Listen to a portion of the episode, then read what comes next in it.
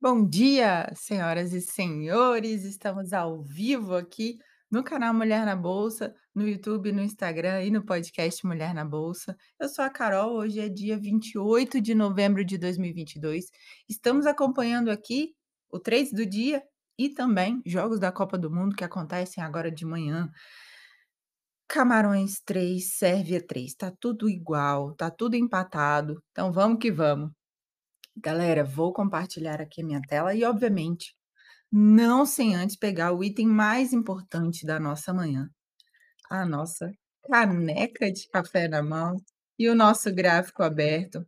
Quero dizer para a galera que nos acompanha aqui no Instagram que a experiência completa deste canal você tem no YouTube, porque eu estou compartilhando a minha tela com vocês agora. Então vamos que vamos. Já pegou a sua canequinha de café?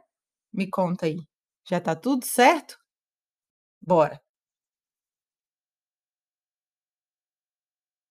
Galera, por enquanto tudo igual lá no Catar. Camarões 3, Sérvia 3 e vamos falar de mercado. Porque hoje começa uma nova semana e semana passada não fechou muito bem, né? Não fechou muito positivo, pelo contrário. Inclusive, eu tive um pesadelo, gente, essa noite, vou compartilhar com vocês. Eu sonhei que eu abri o gráfico e o Ibovespa estava em 4 mil pontos. E eu olhava assim, 104? Não, era 4 mil pontos. Enfim, acho que eu devo ter me confundido. Talvez fosse o gráfico do S&P, né? Mas que pesadelo. Vamos lá. Ibovespa aqui na sexta-feira fechou em queda de 2,55%. Gente, ó, no curto prazo, a gente vê uma lateralização de preço aqui, tá? No curto prazo. Vocês veem que ele tá funcionando ali entre esse suporte no 108.009 e a resistência ali no 112.517. Tá tudo ali empatadinho, tá? Ele tá de ladinho. Tanto é que as ações parece que não andam, nem de compra e nem de venda. O negócio tá ali, meio água de salsicha. E o que que acontece? É, veio, né, numa queda aí no médio prazo, veio numa linha de tendência de baixa e agora lateralizou. Na sexta-feira foi importante, é, é importante destacar para vocês aqui que o Fernando Haddad falou ali no evento da Febraban. E aí a fala do ex-ministro da Educação e futuro ministro da Economia, pelo que está aparecendo, né? Ninguém sabe ainda ao certo, mas é o que está. Os rumores, né? Onde tem fumaça, tem fogo.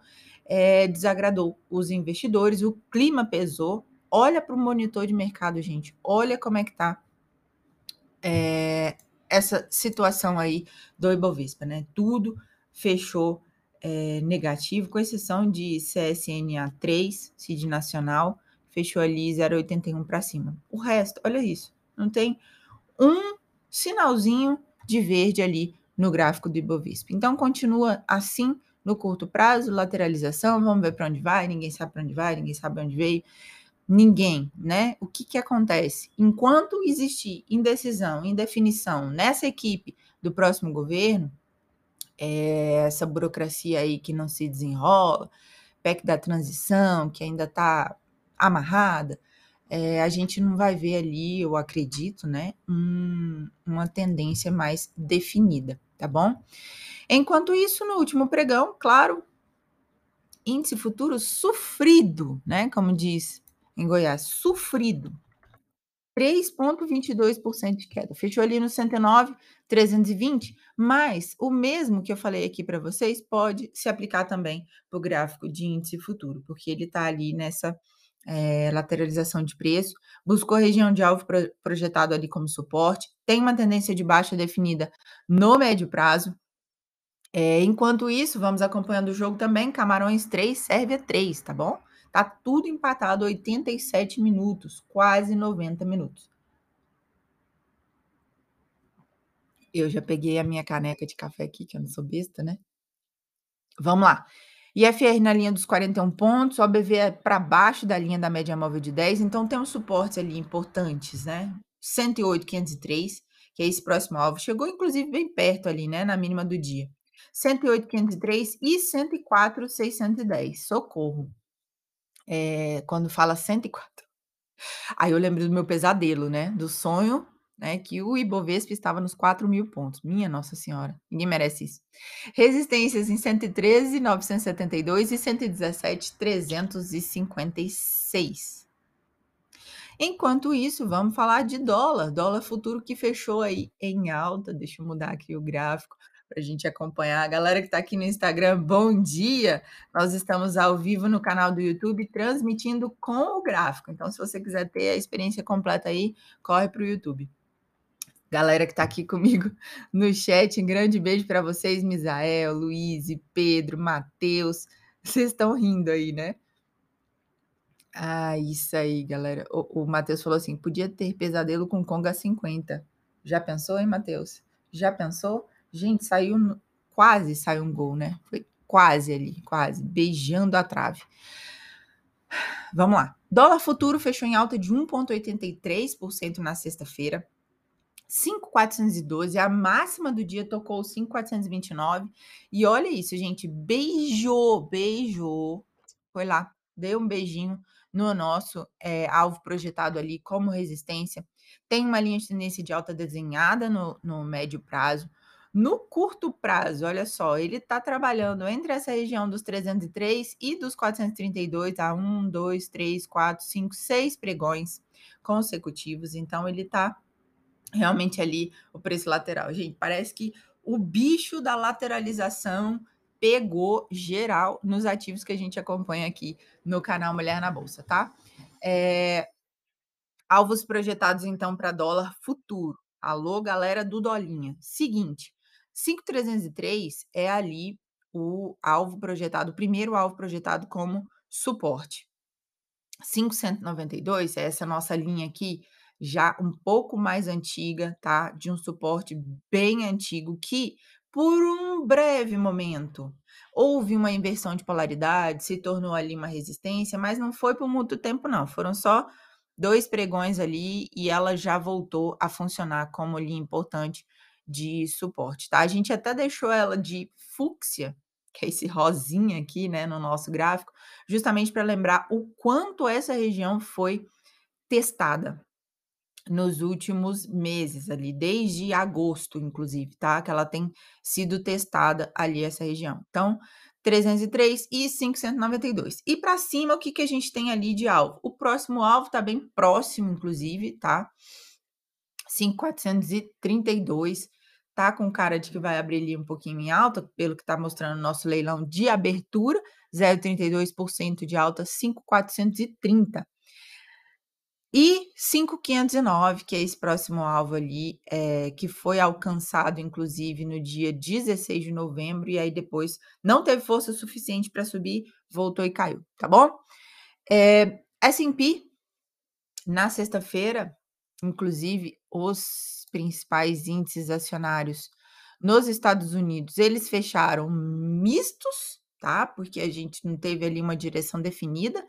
Hoje, a China fechou, a China não, a Ásia como um todo, tá? Os principais índices acionários fecharam bem pesados ali para baixo, né?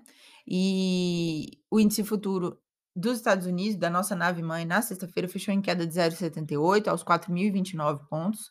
Sim, 4.029 pontos, índice futuro do S&P 500, viu, galera? Pelo amor de Deus, não vem falar de Bovespa 4 mil pontos, não. Bate na madeira. É, volume financeiro negociado foi de 1,15 bilhão, bilhão, tá? Maior do que o volume anterior. E tem uma linha de tendência de alta desenhada no gráfico. Engraçado é que o S&P 500, quando a gente vai analisar o gráfico do ativo, existe para a gente né, uma congruência muito importante dos últimos três anos no rally de alta de final de ano. Então, ele continua desenhando é, esse movimento. É claro que China, depende muito da China também, né? Do que, que vai acontecer por lá. Na Ásia, as bolsas fecharam em baixa. Então, eu tive aí índice Nikkei no Japão fechando em queda de 0,42%. Xangai Composite numa queda de 0,75%. mais que a gente tem aqui? Dow Jones Xangai, né, Dow Jones Xangai fechando em queda de 0,88, o Hang Seng numa queda de 1,57%. Eh, a China inclusive que, eh, já está apertando ainda mais o cerco, por causa dos casos de covid e infelizmente os os números de morte aí têm aumentado, tá. Então, os governos locais reforçaram aí os controles da covid, conforme os casos foram aumentando. Eh, no início do mês inclusive a gente ficou até um pouco empolgadinhos, né, por aqui, porque o governo falou que iria reabrir e etcétera, mas não rolou, então são aí quase 3 anos, né, de restrições que estão arrastando a 2ª maior economia do mundo para o fundo do poço, viu gente. E é bom é bom interessante a gente lembrar, né, vamos intensificar as nossas orações aí, porque a China é o maior parceiro comercial do Brasil, tá, então se por lá vai mal, gente, infelizmente o mundo inteiro vai sentir, tá. Tem questões de desemprego, eu até fiz uma análise aqui para vocês, eu preciso até recortar para deixar num vídeo, eh, separado no YouTube, eu esqueci de pedir para galera. Alô produção? Produção? Lembra de recortar esse vídeo, porque é interessante deixar para vocês aqui toda a minha análise sobre as questões que impactam o governo na China, tá.